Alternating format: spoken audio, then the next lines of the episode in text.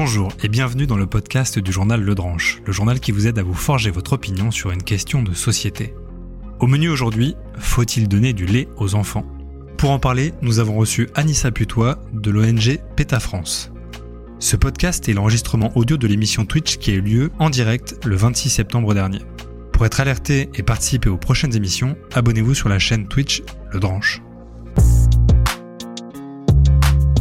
Ce podcast est cofinancé par l'Union européenne. Les points de vue et opinions exprimés n'engagent que l'auteur ou les auteurs et ne reflètent pas nécessairement la position de l'Union européenne. Ni l'Union européenne ni l'autorité chargée de l'octroi ne seraient en être tenues pour responsables.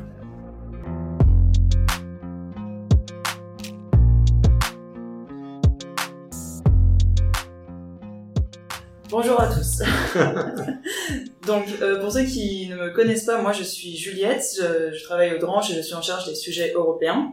Je suis aujourd'hui avec euh, Antoine Dujardin, qui est cofondateur et directeur de la rédaction du Dranche, et avec euh, Anissa Putois, qui est donc responsable de la communication chez PUTA. Et donc, je vais laisser Anissa se présenter. Bah, merci beaucoup de, de m'accueillir.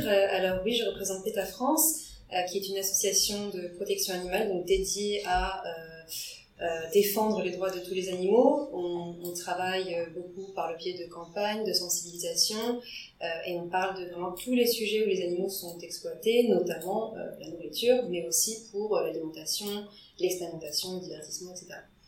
Alors peut-être c'est beaucoup fait connaître par les campagnes choc sur les fourrures notamment. Je crois que le grand public a connu PETA essentiellement par là, mais en fait vous adressez des sujets beaucoup plus larges que euh, la question de la fourrure. Hein. C'est vraiment le bien-être animal au sens euh, large. Voilà, tous les sujets, vraiment tous les animaux qui ont besoin d'être défendus, euh, l'État est là pour, pour les défendre. Bien sûr, ça a commencé avec la fourrure, c'était dans les années 80 aux États-Unis, mais c'est moins connu. Il y avait également des, des, grandes campagnes pour, contre l'expérimentation. donc, l'État avait libéré États-Unis des singes euh, dans des laboratoires et euh, aussi montrer euh, les, souffrances des animaux dans les laboratoires. C'était vraiment, vraiment une variété de. Il y a toute une, panoplie malheureusement d'animaux qui sont, qui sont maltraités de différentes manières. Donc, on est sur, beaucoup de sujets. Alors l'animal dont on va beaucoup parler aujourd'hui, c'est la vache laitière. Hein. Alors Juliette, est-ce que tu peux nous dire un peu de quoi on va parler aujourd'hui? Alors tout à fait, donc le débat qui nous amène ici aujourd'hui, c'est faut-il donner du lait aux enfants? Donc, euh, pour un peu euh, recontextualiser, l'Union européenne et la France prévoient un programme qui s'appelle les fruits et légumes dans les écoles, qui permet en fait la distribution de différents produits alimentaires, justement de la maternelle au lycée, dans toutes les, alors pas toutes les écoles, mais dans euh, certaines écoles en Europe. Donc, il suffit de s'inscrire et il y a différentes modalités d'inscription. Et par exemple, en France, donc ce programme est financé par l'UE à hauteur de 35 millions d'euros, quand même. Et l'idée, c'est non seulement d'aider les enfants à mieux manger, mais également de les aider à s'informer en fait sur euh, le rôle des agriculteurs et l'origine de leurs aliments.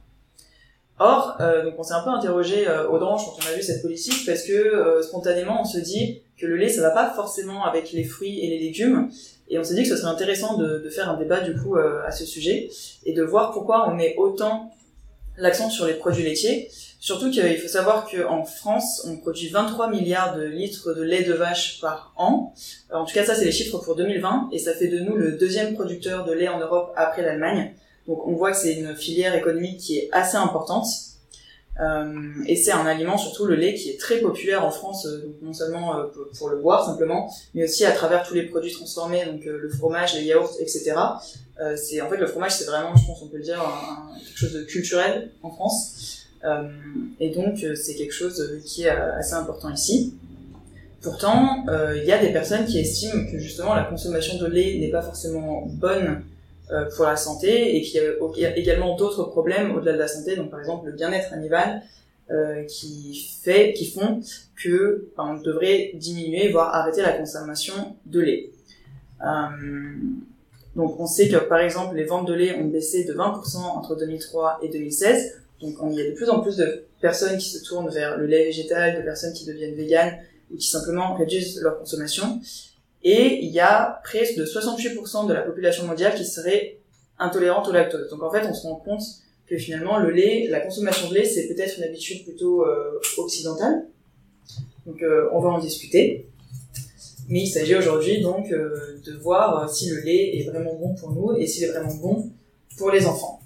Et du coup, bah, ma première question, ce serait, d'après vous, le lait a-t-il des bienfaits sur la santé des enfants? Est-il vraiment nécessaire? Alors c'est une bonne question parce qu'on voit, euh, on voit cette, euh, ce, ce, propos relayé un petit peu partout. Euh, malheureusement, bon, le, bien sûr, les produits laitiers, le lait contiennent du calcium. Euh, ce qui est moins connu, c'est que, bon, d'une part, on peut trouver le, du calcium dans énormément de produits végétaux, et puis il y a même des, des laits, des substituts qui sont supplémentés en calcium. D'autre part, on a un paradoxe du calcium qui est que euh, le fait de manger des produits euh, laitiers ou des produits euh, issus d'animaux, ce sont des produits qui sont très acides. Donc c'est des produits qui, quand on les digère, produisent de, de l'acide et il faut ainsi prendre du calcium de nos os, donc ça décalcifie les os. on a ce paradoxe, donc on pense qu'il faut boire beaucoup de lait pour avoir beaucoup de calcium, alors que c'est plutôt le contraire. les enfants, alors à l'âge où on, développe notre masse osseuse, c'est le moment de privilégier plutôt euh, du calcium qui n'aura pas, viendra pas de sources euh, acidifiantes. Euh, on trouve dans les oléagineux, dans euh, des légumes verts, etc. Donc non, pour, pour répondre brièvement, selon nous, le lait n'est pas quelque chose de sain pour les enfants. Alors, il y a un élément de contexte important à donner. Hein. en France, il existe un, alors ce qu'on appelle le Programme national nutrition santé. Alors son petit nom, c'est le PNNS. Et en gros, c'est un, programme qui a pour objectif général d'améliorer la santé de l'ensemble de la population et euh, d'agir notamment sur un déterminant majeur, c'est la nutrition. Et donc ce programme, il fait, euh, il est mis à jour régulièrement. Hein. Le dernier, je crois que c'est le PNNS 4 qui a été lancé en septembre 2019, qui portera jusqu'en 2023. Donc euh, bon, il s'est mis à jour, j'imagine, en fonction des, de l'avancée de la recherche en, en, matière de nutrition. Et du coup, celui-là, il a pas trop évolué sur la question. Alors c'est lui euh, qui a émis notamment, alors tout le monde le connaît, c'est les 5 fruits et légumes par jour euh, euh, qu'on entend dans, dans, beaucoup de pubs, dans beaucoup de, de, de, de, de supports. Hein. Mais alors je vais reprendre le truc sur le pour les enfants. il est très clair, celui-là, il recommande pour les enfants, alors il y a des distinctions en fonction un peu des âges, mais en gros c'est 3 à 4 produits laitiers par jour. Hein. Donc du lait ou des produits laitiers, hein, ça englobe du fromage, des yaourts, euh, des petits suisses, du camembert, ça va vraiment, enfin il donne plein d'exemples. Hein. Et donc ça veut dire qu'aujourd'hui, le, le, gouvernement, euh, au travers de, de, ce programme euh, santé, quelque chose d'un peu formel, hein, euh, lui pousse, enfin moi ça m'a même surpris pour tout dire, hein, 3 ou 4 euh, produits laitiers par jour, ça... C'est énorme. Bah, ça paraît beaucoup en fait. Euh, je pensais même pas que c'était autant. Euh, comment vous expliquez du coup que euh, l'État, euh, à travers quelque chose d'assez formel, pousse lui pour le coup à une grosse consommation? Je sais pas si on doit dire grosse, mais en tout cas une consommation significative de produits laitiers par an. Alors tout à fait, c'est une consommation significative, comme vous le dites. Il y avait une, une, étude de Greenpeace qui avait regardé pour, en prenant plusieurs produits laitiers, si un enfant de 6 ans par exemple mangeait 3 à 4 portions de produits laitiers, ça lui, lui apportait 600% des, entre 300 et 600% des apports journaliers euh, recommandés. Donc on avait vraiment une surconsommation euh, de, de, protéines ou de euh, d'autres nutriments dans, dans, les produits laitiers. Euh, et si on parle du PNNS, euh, ce qui est très intéressant et qui était aussi montré dans ce rapport, c'est d'où vient-il qui est en charge de le rédiger. et ce rapport de Greenpeace avait retrouvé que les personnes, le comité en charge de traduire euh, ces recommandations euh, étaient en partie euh, composées de, représentants de la filière viande et de la filière laitière. Donc on avait trois, par exemple, représentants de la filière laitière et il pesait autant que les nutritionnistes. Il n'y avait pas d'autres experts, il n'y avait pas de représentants du, gouvernement. Euh, donc on a vraiment le lobby du lait qui euh, s'immisce et qui vraiment a une, une grande influence dans ce qu'on va donner à, nos enfants, ce qu'on a comme rapport, euh, apport nutritionnel officiel, euh, ce qu'on recommande euh, de donner dans les écoles, par exemple, aux enfants. Parce que effectivement, nous on a fait pas mal de recherches à ce sujet, euh, on trouve tout et son contraire. Hein. Ce qui semble faire consensus, c'est l'apport recommandé en calcium par jour pour les enfants. Ça, il n'y a pas trop de débat autour de, ça. Alors, il évolue un peu. Alors, je prends des chiffres qui vont pas parler à grand monde, mais on va essayer de les donner quand même pour voir si on peut les comparer aux apports que, que ça donne. C'est 700 mg pour les enfants de 4 à 6 ans, 900 mg de 7 à 9 ans et 1200 mg jusqu'à 19 ans. Alors effectivement, est-ce que dit le PNNS Il dit en fait, euh, alors c'est marrant parce qu'il parle pas de substitut. Lui, euh, pour lui, l'apport en calcium, il se fait par les produits laitiers.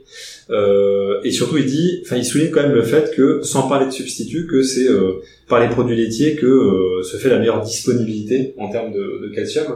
Mais est-ce que ça veut dire, est-ce que vous, de votre côté, ou est-ce que Greenpeace ou une autre asso a regardé un petit peu si, je dirais, la, la substitution était euh, réaliste?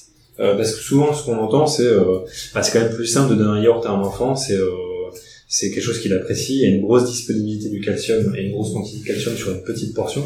Est-ce que, pour tout dire, euh, quand on a commencé à regarder ça, je l'ignorais complètement. Est-ce que, par exemple, avec, alors je dis des bêtises, avec des amandes, avec certains euh, légumes, est-ce qu'on peut vraiment apporter la même quantité de calcium avec la même disponibilité? Ce qui est intéressant, c'est que si on regarde les recommandations d'autres pays, euh, on n'a pas ces trois quatre produits laitiers. Ça, c'est vraiment quelque chose de très français. Euh, on a, ça, c'est important, ça. Ça, c'est vraiment important. Alors, au Royaume-Uni, on parle de substituts. On parle, on dit soit quelques produits laitiers, soit des substituts. Ils parlent même du lait de, soja. Euh, au Canada, ils, ils parlent même plus de produits laitiers. Ils font tout dans juste la portion qui est un quart de l'assiette de protéines, qui peut être obtenue donc de protéines végétales. Et donc, tout à fait, c'est quelque chose qui est vraiment mais ça veut dire que, parce que là, le programme, euh, on, a, on est passé un peu vite sur le programme euh, fruits, école et lait à, non, fruits, légumes et lait à l'école. Hein. Donc c'est un programme qui est, euh, alors c'est 35 millions pour la France, mais je crois que t'as, t'as l'enveloppe pour le, l'Europe, je euh, je crois que c'est vraiment important pour le coup. Hein. Le, enfin, je retrouve, mais en France, c'était 35 millions. Ouais, c'est, mais c'est plusieurs centaines de millions d'euros par an pour, pour promouvoir la consommation de, fruits et légumes et de lait à l'école. Euh, est-ce que ça veut dire que le lobby français et allemand, parce qu'on a dit c'est les deux plus grands producteurs de lait en Europe, hein, euh, est-ce que ça veut dire que le lobby français et allemand a été suffisamment fort pour l'imposer à tous les pays, même ceux qui n'avaient pas dans leur conception de la nutrition infantile le lait? C'est une, c'est une très bonne question. Alors, est-ce que c'est, est-ce que c'est possible, comme vous dites, que ces lobbies euh, du lait peuvent influencer la, politique européenne. Aujourd'hui, on sait qu'on est quand même dans une crise climatique qu'on ne peut pas ignorer et que les produits laitiers sont euh, une grande, euh, enfin, la production de lait est une grande, euh, est responsable donc d'émissions de, gaz à effet de serre, je suis sûre qu'on en parler un petit peu plus tard aussi, mais c'est pas, c'est complètement injustifiable et irresponsable à l'échelle européenne juste à cause de, de du lait de continuer à pousser cette consommation, surtout pour, pour nos enfants. Alors j'ai une dernière question nutrition, je sais pas si on pourrait y répondre, mais euh, il y a pas mal de questions, mais j'en prends une là. C'est est-ce qu'on assimile de la même manière le calcium des laits végétaux ou en tout cas des substituts végétaux? Que le En fait, ça c'est la question qui revient souvent dans la, dans la substitution et auquel, pour tout dire, on n'a pas trop réussi à répondre de manière formelle parce qu'encore une fois, on a trouvé des choses assez euh, disparates. Mais c'est est-ce que, pour faire simple, est-ce que euh, il y a des études qui démontrent que si jamais on substitue par du végétal, hein, il n'y a aucun impact pour la santé des enfants alors, ce qui est intéressant, c'est si on regarde euh, des études qui ont été faites dans des pays où il y a très peu de consommation de produits carnés ou laitiers, euh, on a euh, des taux de fractures osseuses qui sont beaucoup plus bas qu'en Occident. On a beaucoup de beaucoup de lait. Euh, donc Parce qu'il tendrait à démontrer que le développement osseux se fait de manière tout à fait correcte. on peut obtenir notre calcium d'autres sources, de sources végétales. clairement, il est assimilé aussi bien ou même mieux, puisqu'on a parlé de, la décalcification des eaux avec le calcium, euh, avec les produits pardon. Euh, et donc, on a, euh, en effet, comme vous dites, une, une, obtention, une assimilation, euh, par le végétal qui est tout à fait possible et peut-être même meilleure. Ok. Bon, euh, on essaiera de, de partager. On va faire un peu de recherche là-dessus et de complémenter l'article, mais on essaiera de partager un petit peu des, des liens. Hein.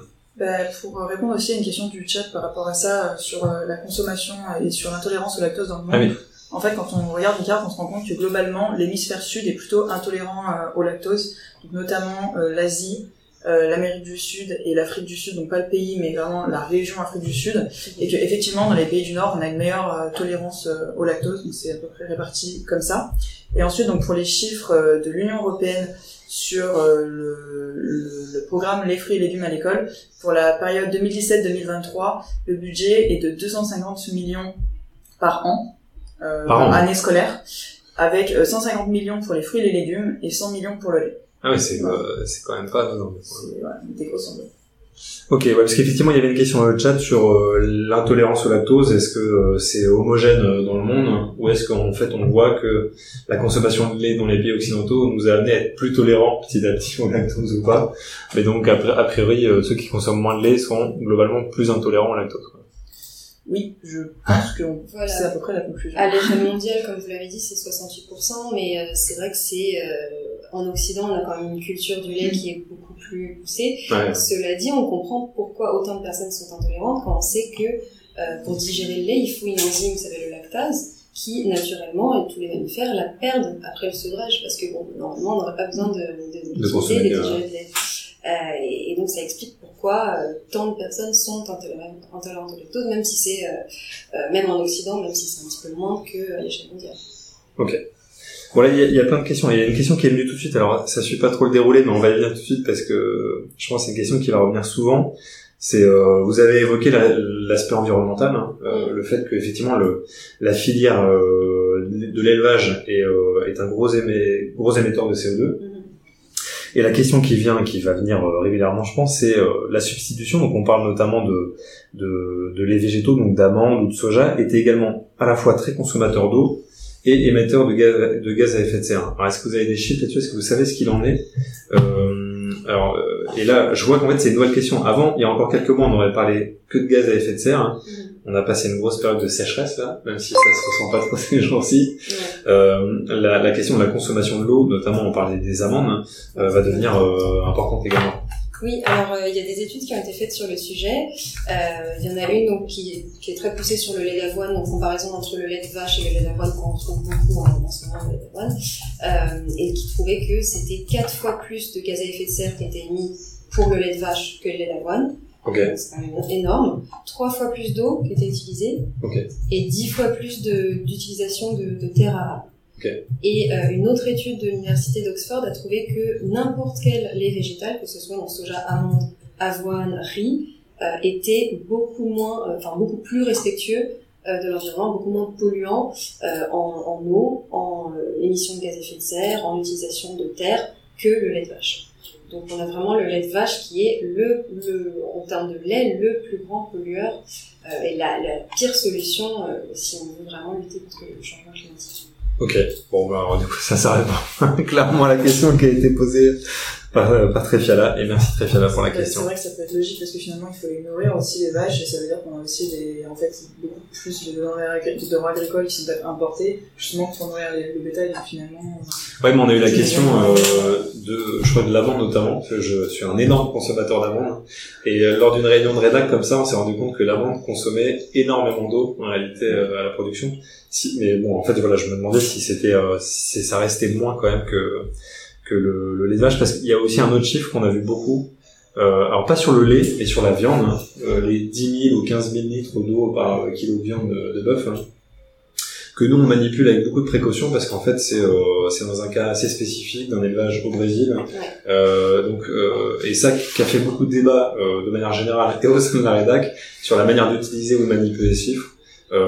c'est toujours très compliqué de faire un bilan général sur un produit euh, agricole parce qu'en fait euh, en fonction de là où il est produit et de la manière dont il est produit il y a des ordres de grandeur qui peuvent être du simple au centuple parfois. Donc on est toujours assez prudent là-dessus alors il y a une question qui vient euh, tout de suite, qui est le, un peu le cœur de la préoccupation de PETA, c'est le bien-être animal. Mhm. Euh, là encore une fois, je vais reprendre un petit peu ce qu'on a trouvé notamment dans la communication du gouvernement. Euh, le gouvernement, c'est notamment ces dernières années, a beaucoup légiféré sur la question du bien-être animal. Enfin beaucoup alors peut-être pas le bon terme, en tout cas, à légiférer sur la question, on a commencé à en parler, euh, fait la communication sur le fait que voilà, le, ça, ça, devient un sujet de préoccupation dans la dans la dans la PAC, dans la, la politique agricole commune.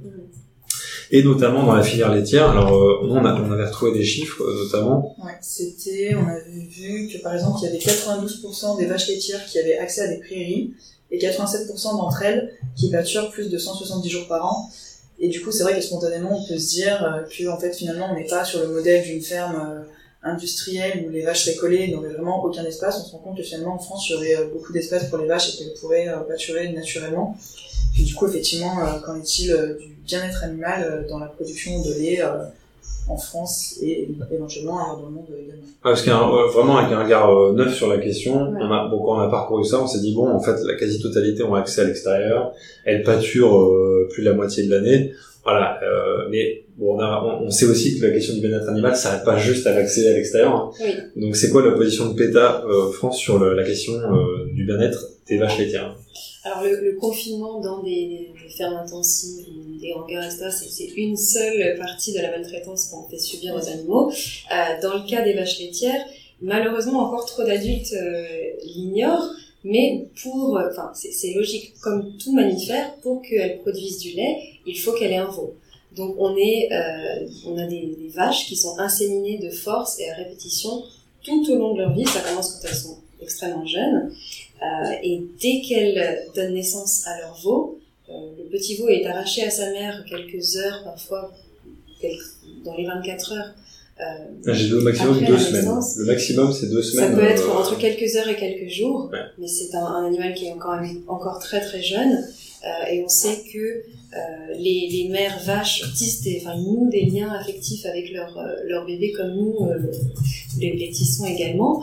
elles pleurent, on, a des, exemples de vaches qui pleurent leur bébé pendant des, des jours et des jours, des semaines. on a quand même une souffrance psychologique euh, qu'on peut pas nier, en plus de la souffrance physique d'être inséminé de force à répétition. Euh, et puis ce sont des vaches qui vont être euh, vraiment sélectionnées pour produire autant de lait que possible, et à un moment leur corps va être épuisé. Une vache devrait vivre plus de 20 ans. les vaches laitières sont normalement envoyées à l'abattoir entre 4 et 6 ans. donc on a une, espérance de vie euh, qui est vraiment moindre, euh, et des animaux qui euh, parfois ne peuvent même plus marcher, qui sont malades, mourantes quand elles sont envoyées à l'abattoir. leur corps a été épuisé par des naissances à répétition, par une production de lait qui est beaucoup trop euh, trop pour, pour, leur corps. Euh, et puis, euh, on a également des, des, inflammations, par exemple les, mammites, l'inflammation de leur pie, euh, donc des choses qui peuvent arriver même quand on n'est pas euh, confiné. Donc on peut se dire que euh, d'accord, elles ont un petit peu d'accès à l'extérieur, mais on ne peut pas nier tout ce, degré de souffrance qui est inhérent à la production de lait. Alors moi j'ai regardé un petit peu les chiffres parce que j'ignorais un peu comment ça fonctionnait. Alors effectivement, a priori une vache, une fois qu'elle a qu'elle a qu'elle a donné un veau, elle, elle, produit à peu près 10 mois. Et après, elle est alors le terme m'a un peu surpris, mais elle est tarée. Du coup, c'est qu'elle ne peut plus produire de lait. Mm. Euh, et euh, pendant pendant deux mois à peu près, elle est tout de suite réinséminée pour reproduire un veau et pouvoir reproduire du lait pendant dix mois. Et effectivement, l'ordre de grandeur c'est 5 à 6 fois, donc 5 à 6 veaux par vache avant de, pour certaines, partir à l'abattoir, parce que toutes les vaches laitières a priori sont pas euh, vouées à, destinées à la consommation euh, humaine, mais en tout cas une bonne partie euh, effectivement il va pas. Toutes, euh, toutes sont tuées en fin de vie parce que ce serait pas rentable de les garder euh, et de les nourrir. Euh, donc en effet, et puis bon ça va, elles deviennent de la viande bas de gamme ou pour la nourriture pour les animaux de compagnie. Okay. Donc, oui, elles finissent quand même leur vie à l'abattoir. C'est juste une, une, vie un petit peu plus, une vie de misère un petit peu plus étendue qu'un animal tué ça. Et du coup, est-ce que vous pensez que il y a on peut légiférer un peu mieux et faire en sorte d'améliorer à un niveau suffisant le bien-être animal pour permettre une, euh, euh une exploitation euh, de la filière laitière euh, acceptable ou est-ce qu'en fait il y a aucune possibilité dans la mesure où de toute façon il faudra inséminer ces vaches les faire mettre bas et puis leur, les priver de leur veau, à moins qu'on leur laisse leur veau éventuellement pendant ce temps-là. Est-ce que vous pensez, en, en, gros, pour faire simple, est-ce qu'il y a une situation où on peut avoir une filière laitière qui suffisamment respectueuse du bien-être animal. comme toute exploitation animale pour le profit, il y aura toujours de la souffrance euh, et on aura toujours des animaux qui seront envoyés à l'abattoir en fin de vie parce que c'est pas rentable de, les garder euh, est-ce qu'on va les mettre. Euh, donc euh, pour répondre euh, brièvement, non. Aujourd'hui, on est dans une, un, on a l'embarras du choix de, de substituts. Alors pourquoi est-ce qu'on continue? euh, de subventionner cette industrie qui est en déclin, euh, qui euh, est cause de souffrance animale, qui produit des, des, des, aliments qui sont mauvais pour notre santé et qui est très mauvaise pour le climat également quand on a des, on a des alternatives. Alors je vais poser ma question un peu caricature. BFM TV, on a tous ces producteurs de lait, on a cette filière qui est énorme. On l'a dit, il y a 23 milliards de litres de lait qui sont produits chaque année. Euh, il y a des entreprises euh, françaises énormes qui vivent de la filière lait. Alors, je connais pas tous les noms, mais on doit avoir Candia, euh, Lactalis, des choses comme ça. Euh, la question qu'on a déjà dû vous poser mille fois, mais que je suis obligé de vous poser, c'est euh, qu'est-ce qu'on fait de cette filière? Est-ce qu'on, est-ce qu'elle est vraiment réformable euh, Est-ce que, en gros, déjà, si je parle des agriculteurs, hein, est-ce qu'on peut vraiment euh, facilement et de manière réaliste transformer leurs exploitations alors on est déjà face à une filière qui est en déclin, donc on a des agriculteurs qui sont en grosse difficulté, qui vivent pratiquement que des subventions européennes. Euh, alors pourquoi est-ce qu'on continue d'injecter des fonds dans une industrie en déclin alors qu'on pourrait les aider à faire une transition vers des modes de production qui sont les modes de production de l'avenir, donc le végétal, euh, qui seraient euh, beaucoup plus euh, en, accord avec le climat, la santé, etc.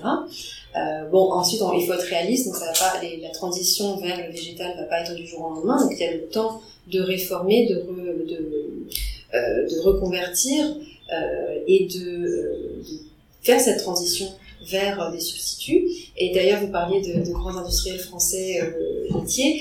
Euh, on voit qu'ils se tournent quand même déjà vers ça. Euh, par exemple, le groupe Bell a sorti des Babybel vegan, du boursin vegan. Euh, Lactalis a, a d'ailleurs au Canada transformé toute une, une, une euh, une usine laitière en, euh, en, en, gare de production pour euh, des, des, substituts végétaux. il y a également, je, je, lis les autres noms, mais il y a également le, oui, Danone, qui a toute une gamme végétale, qui a racheté Alpro. Et, et aussi, désolé, désolé pour la petite interruption. Euh, et puis Oakley également, qui, on connaît tous les petits filous, qui a sorti des petits filous vegan. Donc on voit que même les grands industriels d'idées se tournent euh, vers cette production végétale et donc c'est possible. Et c'est la Ok. Ok, non mais c'est un, un point important euh, parce que ce qu'on nous a dit euh, souvent, enfin ce que j'ai vu trouver, c'est qu'il y a aussi, il y a un, c'est une sorte de bulle. Il y a beaucoup d'éleveurs qui se sont endettés mhm. euh, parce que la législation a changé. Euh, ils ont fait des aménagements dans l'exploitation, ils ont acheté du matériel hein. et du coup en fait vous, ce que vous dites, c'est qu'en fait, plutôt que de subventionner en fait le maintien, la course en avant, il faudrait subventionner même plus massivement la transition de ces éleveurs. Tout à fait. Ok, donc ça, ça passe effectivement par la par la par la PAC euh, entre autres. C'est pas vraiment le chemin qu'elle a abordé euh, dans, le, dans la PAC qui va rentrer en œuvre euh, là très prochainement. Donc, euh, je pense qu'effectivement, on n'y est pas encore euh, tout à fait. Non, pas encore malheureusement, mais ça va être ça va être inévitable. Et euh, il y a quelques questions sur le chat pour revenir justement à éventuellement une transition et au bien-être animal. Euh, il y a la question des veaux élevés sous mer, euh, sous la mer. Est-ce que c'est quelque chose qui se fait souvent? Est-ce que c'est en fait quelque chose qui n'existe pas du tout dans l'industrie laitière? Et du coup, il y a l'autre question qui a été posée, mais on a déjà plus ou moins répondu. C'est est-ce qu'il y a des alternatives? Est-ce que tous les et est-ce que tous les animaux d'élevage ont plus ou moins vocation à être abattus Est-ce qu'il n'y en a pas certains qui vont aller mourir de vieillesse? Alors pour la première question, euh, pour les veaux euh, élevés euh, avec leur mère, c'est vraiment une exception à la règle.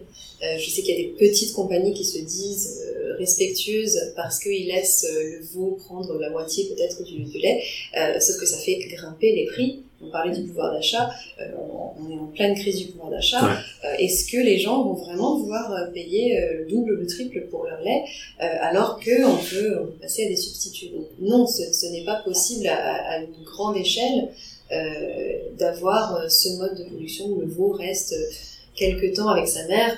Euh, mais après, qu'est-ce qui se passe? Est-ce qu'il est quand même tué, mais juste un petit peu plus, plus tard La mère elle-même, combien de veaux est-ce qu'elle va euh, produire? Ça va qu'on va quand même rester sur les mêmes types de maltraitance. Euh, et la deuxième question, si vous voulez bien me le rappeler. Euh, ben, c'était ça en fait. Est-ce que euh, tous les vos animaux ont vocation à être abattus à la fin? Euh, est-ce qu'il y a des alternatives? Et est-ce qu'il y en a certains qui ne vont pas être abattus mais mourir de vieillesse? Il y a, il y a des, des sanctuaires en France qui récupèrent mais vraiment un tout petit pourcentage de, ces animaux, ces, petits animaux on peut dire être chanceux, c'est pas du tout la, la, majorité des animaux qui malheureusement finissent à l'abattoir. Euh, ben, du coup, alors, je fais euh, on parlait du pouvoir d'achat justement, euh, vous l'avez évoqué. Hein. Alors effectivement, euh, ça c'est un peu la question de moment avec l'inflation. Euh, bon déjà, je pense qu'il y a beaucoup de questionnements autour de, des raisons de l'inflation euh, sur certains produits, mais c'est vrai qu'on voit un peu les, les, prix exposés partout. Il y a la question, souvent les gens ont l'impression, et je ne sais pas si c'est avéré, que les substituts, en tout cas, euh, comme on a parlé du lait, du lait d'avoine, du lait d'amande, du lait de soja, euh, qui a je suis enfin je vais utiliser une image un peu populaire mais qui qui fait un peu sur lequel on a une étiquette un peu parfois d'alimentation de bobos euh, euh, parisiens qui pouvait se permettre parce que c'est tout qu'on trouve chez Naturalia. Mmh. Euh, Est-ce que en termes de pouvoir d'achat, la substitution, elle a pas un impact négatif sur les gens, sur les, notamment sur les foyers les plus modestes? Je pense que cette image, c'était le cas il y a quelques années, mais maintenant on trouve des, des substituts végétaux à, à toute, toute, gamme. Donc vraiment, on peut en trouver qui sont euh, plus, plus chers, mais certains qui, qui sont presque au même niveau, au même prix que le lait de vache, euh, c'est beaucoup plus abordable, beaucoup plus disponible pour tout, euh, tout toute personne aujourd'hui. et on a Désolé pour la seconde interruption. On va y arriver. Et, euh, et c'est aussi une, question de demande, d'offre et de demande. Donc plus les gens vont se détourner du lait de vache et passer pour les passer euh, au substitut, euh, plus les prix vont, vont, baisser et on aura euh, des alternatives qui seront vraiment euh, au même au même prix. Et on parle beaucoup de substituts à la viande, au lait, etc., au fromage. Mais ce qu'on peut rappeler qu'on n'est pas obligé de passer par ces substituts. Ça, c'est une question de, de goût, euh, d'habitude. On peut réapprendre à cuisiner avec des produits euh, très sains de base qui seront beaucoup moins chers. Euh, il y a des études qui ont montré, des, des rapports, euh, que la, une alimentation végétale est en fait beaucoup plus abordable euh, qu'une alimentation carnée. Ok. Euh, c'est effectivement, c'est c'est marrant. Alors, je sais pas si c'est un produit du lobby du lait ou tout ça, mais en tout cas, c'est avec l'image euh, de des substituts reste euh, quand même quelque chose d'assez élitiste euh, et la transition se fait doucement. Après, vous l'avez dit, il y a des grands groupes qui vont maintenant. On en parlait encore hier. Il y a des beaucoup de grands groupes maintenant qui proposent des substituts, donc qui commencent à sentir la tendance. mais effectivement, c'est une question d'offre et de et de demande. il y a un autre aspect important. on l'a évoqué en, introduction. C'est l'élément culturel. Hein. On dit souvent, enfin ça c'est un peu cliché, mais quand on interroge euh, les, euh, les, étrangers sur la, sur la question euh, du patrimoine culturel français, le fromage revient quand même très souvent. Mhm. c'est le pays du camembert, au-delà d'être le pays de la baguette et, du vin. est-ce que, est-ce que se débarrasser du lait, c'est pas se priver d'un pan important de notre patrimoine culturel et gastronomique? Alors, oui, alors le patrimoine culturel, bien sûr, c'est une question d'habitude et de tradition. Euh, mais euh, bon, d'une part, la tradition ne devrait jamais excuser la cruauté et puis euh, les, les, pratiques qui sont néfastes à notre santé et à l'environnement. D'une autre part, les traditions, les habitudes, les, les coutumes, elles évoluent. Euh, on a, en France, on est bien sûr notre gastronomie, elle est très très ancrée dans notre culture, c'est très important. Mais on voit qu'elle commence à évoluer. On a des des marques de plus en plus grandes qui, on, a parlé des, des grandes industries des grands industriels, mais aussi des marques artisanales qui développent euh, des fromages végétaux, qui utilisent les mêmes pratiques, les mêmes les mêmes euh, euh, modes de production, les mêmes équipements, même processus de fermentation pour préparer des fromages, sauf que la base, ce n'est plus du lait de vache ou de, chèvre ou de brebis, c'est du lait d'amande, de soja, etc., de, cajou. et je pense que notre gastronomie euh, a vraiment la possibilité, on le voit avec euh, toutes les, les, nouvelles offres véganes, la possibilité de s'adapter euh, et de, de, faire cette transition, d'avoir de, de, plus en plus de produits végétaux, euh, tout en gardant cette euh, supériorité française en termes de, en termes culinaires. Bon, ça fait un peu peur parce que je vois déjà dans le chat les gens réagir sur leur fromage préféré, le comté. Alors le mortier, je suis pas sûr que ce soit mortier, c'est du morbier donc plutôt. le bleu de Gex, le Mont d'Or. Euh, et voilà, il y a un franc-comtois notamment qui réagit pas mal à ça. Il y a la raclette et la fondue aussi auquel je pense beaucoup ont du mal à, mhm. à, faire une croix. C'est vrai que quand on parle aux gens euh, de ces sujets, euh, moi je suis végétarienne, petit disclaimer aussi, euh, et quand on évoque ces sujets, une phrase qui revient très très souvent, je pense que vous avez déjà dû l'entendre aussi, c'est ah, moi je pourrais jamais devenir végétarien ou vegan parce que je pourrais jamais me passer du fromage. Donc je pense qu'en France il y a vraiment effectivement ce truc de le fromage c'est un aliment euh, que, que, les gens adorent en fait euh, qui est pas forcément, je pense, nécessaire dans la nutrition, mais que en fait, dont les gens n'ont pas envie de se passer vraiment. Et pas là, par exemple, on a voilà la raclette qui revient dans l'exemple. Euh, c'est vrai qu'on a énormément de plats en France qui sont à base de fromage. Mhm. Et une critique qui revient par ailleurs souvent dans certains milieux conservateurs sur l'alimentation végane, c'est que ce serait une alimentation beaucoup plus transformée. Parce qu'en fait, justement, il y a des pays où, par exemple, en Allemagne, on a beaucoup plus de personnes qui sont végétariennes ou véganes qu'en France. Mhm. Et on se rend compte qu'en Allemagne, il y a beaucoup plus de produits de substituts au fromage, mais qui sont du coup des, des fromages et qui sont en fait des produits très transformés. Et c'est un peu la, la critique et du coup, bah, ce serait intéressant de voir ce que vous avez à dire là-dessus. Mais euh, est-ce que, en fait, euh, les, finalement, les produits de substitution sont forcément des produits très transformés euh, chimiquement Et du coup, comment on fait pour bah, convaincre les gens que l'alimentation végétarienne végane peut quand même être saine et naturelle? Alors la, question, en effet, la critique des produits transformés revient beaucoup. Euh, après, si on compare vraiment euh, un, produit, un fromage euh, qui est très transformé, son, son origine, enfin son, le fromage sur lequel il est basé laitier, normalement les processus de fabrication sont très similaires. On, on aura aussi les produits à base de viande et de fromage sont également, comme vous le disiez, ce n'est pas vraiment quelque chose qui est très sain, euh, sont également des produits transformés. Par contre, si on prend un fromage artisanal, comme je le disais, il y a des, entreprises qui font euh, des fromages avec le même processus de fabrication. En fait, ça va vraiment dépendre. On aura toute une gamme de substituts. On peut choisir les produits ultra transformés avec sodium, etc., que ce soit euh, la version végétale ou la version animale. Euh, mais de l'autre côté, on aura des produits beaucoup plus sains euh, également, euh, qui, qui, vont avoir en plus l'avantage de ne pas avoir le cholestérol, euh, les, acides gras, euh, etc., qui sont euh, seulement ou plus dans les produits. le cholestérol est vraiment que dans les produits animaux. on ne trouve pas dans les produits végétaux. Donc, on a quand même un avantage pour la santé à manger végétal. Bien sûr, il faut rester équilibré et ne pas seulement manger les, produits extrêmement transformés, mais ça c'est vrai de tout, euh, de tout mode d'alimentation. Alors oui, il y a une question euh, capitale maintenant, peut-être la, la, plus importante. Hein. Euh, les substituts végétaux, ou les substituts de manière générale, moins chers, meilleurs pour la santé, hein, euh, meilleurs pour l'environnement, et euh, potentiellement source de revenus importants pour une nouvelle filière agricole à, créer. Mhm. Euh, tout ça, ça, ça semble parfait. Euh, c'est quoi les propositions de PETA pour permettre cette transition? Comment on fait pour convaincre une filière qui a l'air d'avoir du mal à, à, changer et des consommateurs qui sont, on l'a vu, euh, pas mal attachés à leurs euh, produits laitiers? Là, on parle des fromages, mais je pense qu'on pourrait trouver toute une liste de, de produits laitiers auxquels les gens sont attachés. C'est quoi les propositions de VETA pour réussir cette transition? Est-ce que ça passe forcément par une loi, par la loi, par un cadre législatif?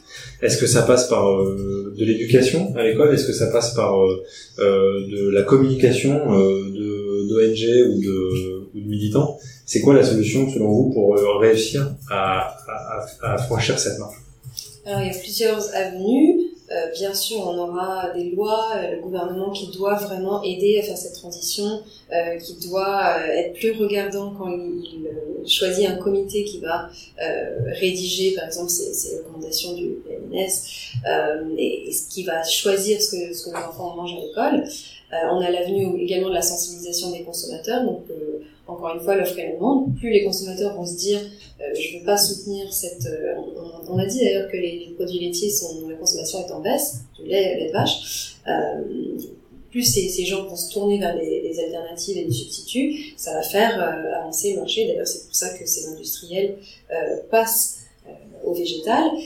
et puis vous parlez aussi d'éducation, tout à fait. Donc les enfants, on va leur, quel, genre de planète est-ce qu'on va leur laisser? C'est très important pour eux euh, de faire les bons choix euh, de consommation quand ils le pourront. Euh, je ne sais pas si vous vous souvenez de cette histoire d'un représentant, d'une représentante du CNIEL qui était alors, je vais vous expliquer ce qu'est le CNIEL pour ceux qui, qui l'ignorent.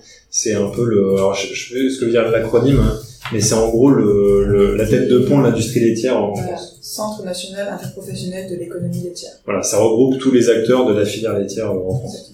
Voilà et euh, qui était intervenue dans une école primaire pour expliquer aux enfants euh, l'importance du lait sous couvert d'être une nutritionniste euh, ou expert et qui a en fait poussé cette consommation de lait en disant qu'il il, était plus sain de manger du lait ou des produits laitiers au petit déjeuner que des, des fruits. Euh, donc si on a cette, euh, ce genre d'avenue euh, où, les produits laitiers, on a le lobby du lait qui est présent dans les écoles, il faut il faut contrebalancer ça. Il faut vraiment faire l'éducation plus plus saine, plus plus vraie pour les enfants, leur expliquer que euh, ce qui est meilleur pour leur santé, ce qui est meilleur pour l'environnement et donc la planète qu'on va leur laisser, euh, et ce qui est meilleur bien sûr pour les animaux, parce que les enfants naturellement ont euh, une grande compassion, compassion pour les animaux. Si on leur disait d'où venait le lait qui est dans leur, yaourt, leur fromage, etc., est-ce qu'ils voudraient continuer à, soutenir ça? On a tous en tête euh, le slogan euh, les produits laitiers sont nos amis pour la vie. J'ai l'impression que le, en termes de communication au lobbying, effectivement, il y a enfin le changement d'état d'esprit va être euh, peut-être un peu difficile parce que l'industrie laitière a fait un gros travail de, de communication sur les bienfaits du lait. Donc je pense que ça va être un peu compliqué mais euh, et en plus pas les chiffres mais l'industrie laitière il y avait vraiment énormément d'argent qui était c'est dans la publicité, il y avait vraiment une, une enveloppe budgétaire pour la publicité euh, du Pinel, je crois, qui était euh, immense. Ouais, je crois que c'est. J'ai pas envie de dire une bêtise, mais je crois que le chiffre est, euh, est phénoménal. Alors, je reviens sur une question. On y a déjà répondu, mais je la, je la repose quand même parce que c'est une question qui revient très souvent. C'est en fait, mais vous y avez répondu, mais je pense que c'est central dans l'échange qu'on a là. C'est la question, c'est le problème ne serait-il pas la qualité des élevages? En gros, la question, mais je vous l'ai déjà posée, c'est qu'on nous pose souvent, c'est si euh, il y avait des qualités d'élevage euh, rehaussées, mhm. si le bien-être animal, notamment le fait de laisser les veaux euh, grandir avec avec leur, leur, mère, était obligatoire. Hein, est-ce que finalement, ça serait pas ça le, le combat à mener? Et vous vous dites non, en fait, le combat à mener, c'est et c'est assez radical quand même, faut le dire, c'est mettre un terme définitivement à la filière laitière.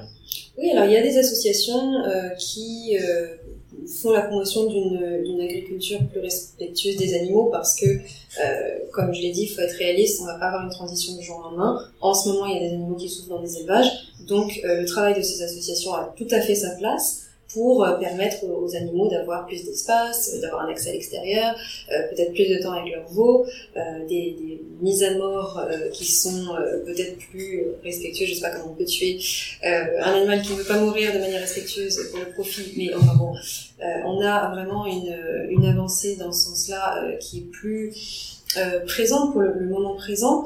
Euh, on est dans un mode d'exploitation euh, d'animaux à, à, très très grande échelle. Euh, cela dit, ça ne veut pas dire qu'on doit rester dans ce mode d'exploitation.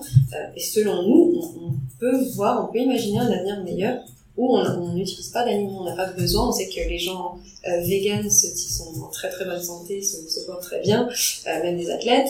Euh, alors pourquoi est-ce qu'on continue à être attaché à ce, mode de production qui, euh, qui est en déclin, qui, on l'a dit, mauvais pour la santé, mauvais pour la planète, et qui même si on, peut faire toutes les, adaptations possibles, il y aura toujours une souffrance et une exploitation. Ok, donc ces adaptations pour vous, c'est juste une une possible euh, un, paramètre, un possible paramètre de la transition, mais à terme, l'objectif c'est euh, la fin de l'exploitation totale des animaux. C'est une étape qui va aider euh, les individus de demain, mais qui, on, espère, va mener à vraiment une, fin de l'exploitation animale.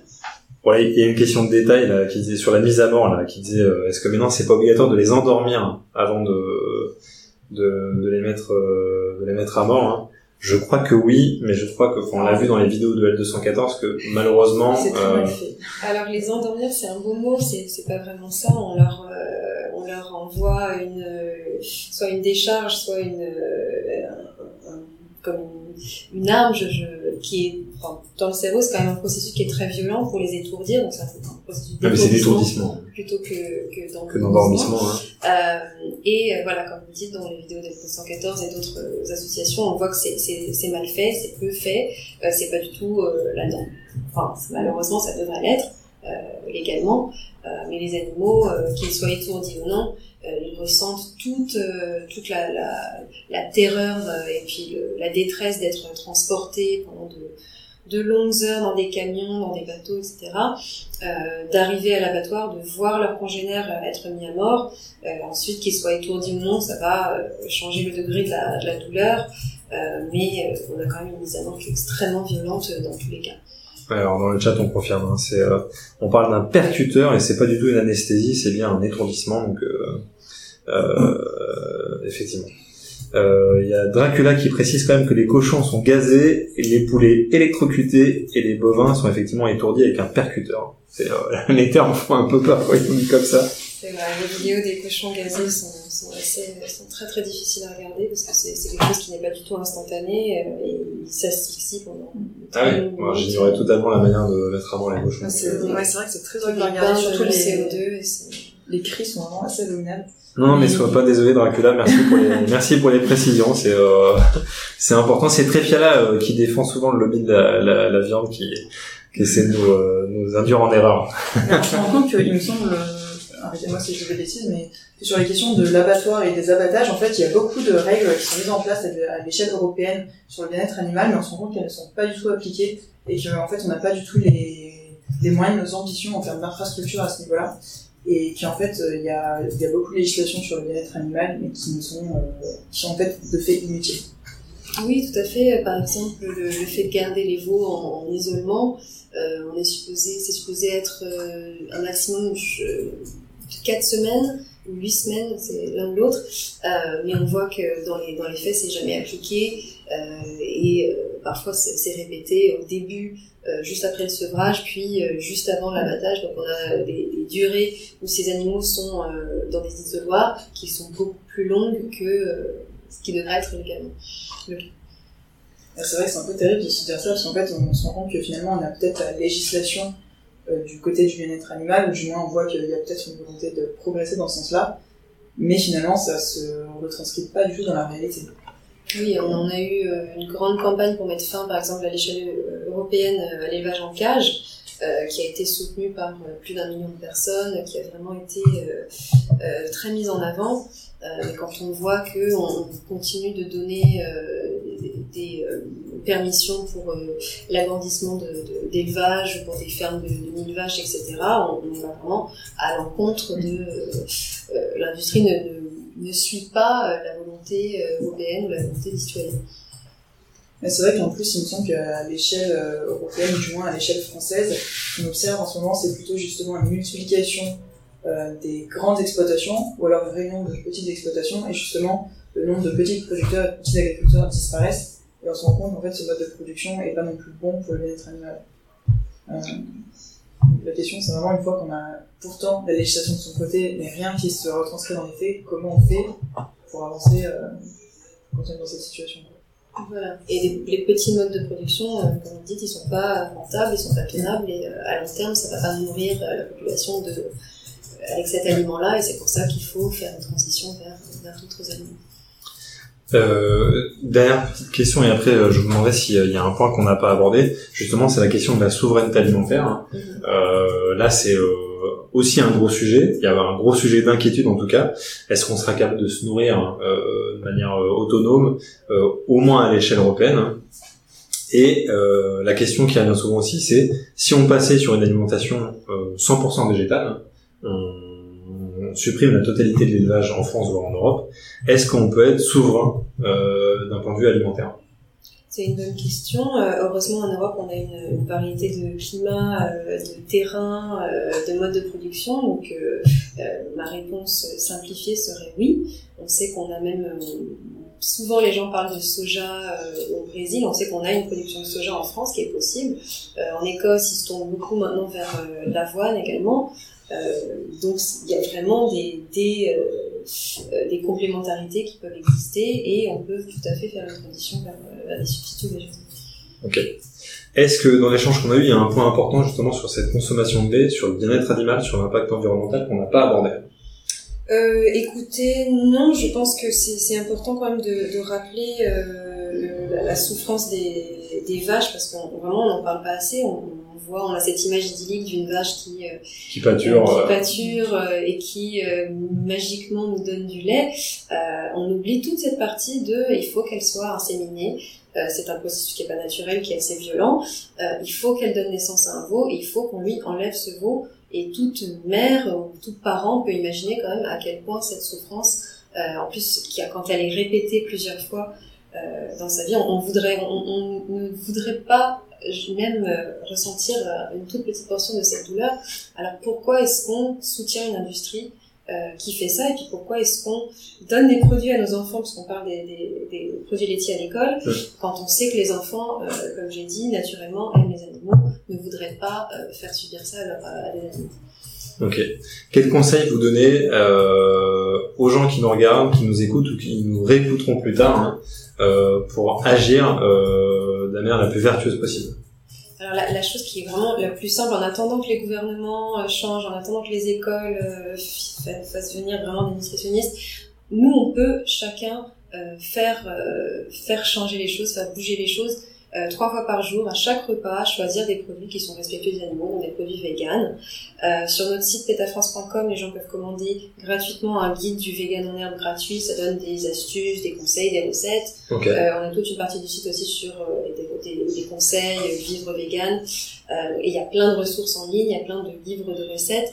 Euh, on a plein de produits maintenant et d'avenues de, pour faire une transition vers une alimentation végane qui, euh, on l'a dit, est meilleur pour la santé, meilleur pour les animaux, et euh, on est en pleine crise climatique et il faut qu'on active tous les leviers, euh, qui est meilleur aussi pour la planète.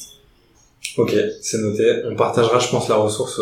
Ah, vous avez dit, c'est le, devenir vegan en herbe. Hein le guide du vegan en herbe, c'est sur petafrance.com. Ok, très bien. Bah, on invitera, on partagera le lien et on invitera les, les gens à, à aller le, le consulter si euh, s'ils ont envie d'un peu de découvrir euh, ce que ça implique de devenir vegan euh, aujourd'hui parce que ça c'est aussi un gros sujet de débat de manière générale. Juliette, le mot de la fin? Le mot de la fin. euh... eh bien, merci beaucoup d'avoir été avec nous aujourd'hui. on espère que vous a aidé un peu à en savoir plus sur l'industrie laitière en France et en Europe et euh, que ça vous a permis bah, d'apprendre des choses et peut-être que vous allez tester euh, des laits végétaux euh, dans les jours qui viennent, qui sait. voilà. Et... en tout cas, nous, on vous donne rendez-vous, bah, du coup, on l'a dit, chaque mois. Chaque mois, on traitera deux sujets à minima de, de, autour des questions. Alors, d'une part, hein, de, la, de la PAC. À chaque fois, je dis CAP parce que c'est le terme en anglais. Mais voilà, donc ça va être aussi bien l'agriculture bio, le bien-être animal, euh, la nutrition. Donc, on va essayer d'aborder toute une multitude de sujets, mais toujours autour de, de, la, PAC, qui est, un, qui est un sujet majeur pour nous, parce que euh, je crois qu'on est premier bénéficiaire hein, euh, de la PAC en Europe. Hein. Euh, donc c'est pas un sujet anodin euh, d'un point de vue politique, mais aussi dans votre quotidien. Et on parlera aussi plus généralement d'Europe, et notamment de politique de cohésion de tout ce que l'Europe peut apporter ou pas au quotidien et notamment pour les pour les plus jeunes. Et euh, on refait un live demain à 18h sur la finance verte à l'échelle européenne. Donc euh, n'hésitez pas également euh, à nous rejoindre si le sujet peut vous intéresser. Et on a deux super intervenants, donc ce sera très intéressant, venez. Ouais, soyez pas effrayés par le sujet. Euh, on va parler effectivement d'obligations et de finances, mais je vous promets que le sujet est super intéressant. Rendez-vous du coup à à 18h sur la même chaîne. Je vous donne aussi rendez-vous demain à 16h sur la chaîne de notre partenaire Pure Pause. Je crois qu'il s'appelle Pure Pause App où vous pourrez suivre. Euh... Alors le nom de la chaîne c'est Pure Pause App, mais ça se prononce en anglais. Ah pardon, Pure Pause. La régie me fait signe que j'ai un accent dégueulasse en anglais, donc je m'excuse. Donc rendez-vous à 16h si vous voulez suivre la conférence de rédaction, vous voulez suggérer vos sujets, on s'engage nous à en traiter une bonne partie, donc on a besoin de vos idées pour enrichir un peu nos, idées à nous et sortir un peu de nos bulles euh, du quotidien. Donc voilà, n'hésitez pas à nous rejoindre demain à 16h sur, euh, sur cette chaîne-là. Donc beaucoup de rendez-vous. Et je vous remercie beaucoup pour vos questions. Je remercie beaucoup euh, Anissa Putois pour son intervention. Et je rappelle, euh, si vous voulez voir un peu plus ce que propose PETA, c'est peta.fr. Petafrance.com. Petafrance.com, voilà. C'était pas ça. Merci beaucoup et bonne journée à tout le monde. Salut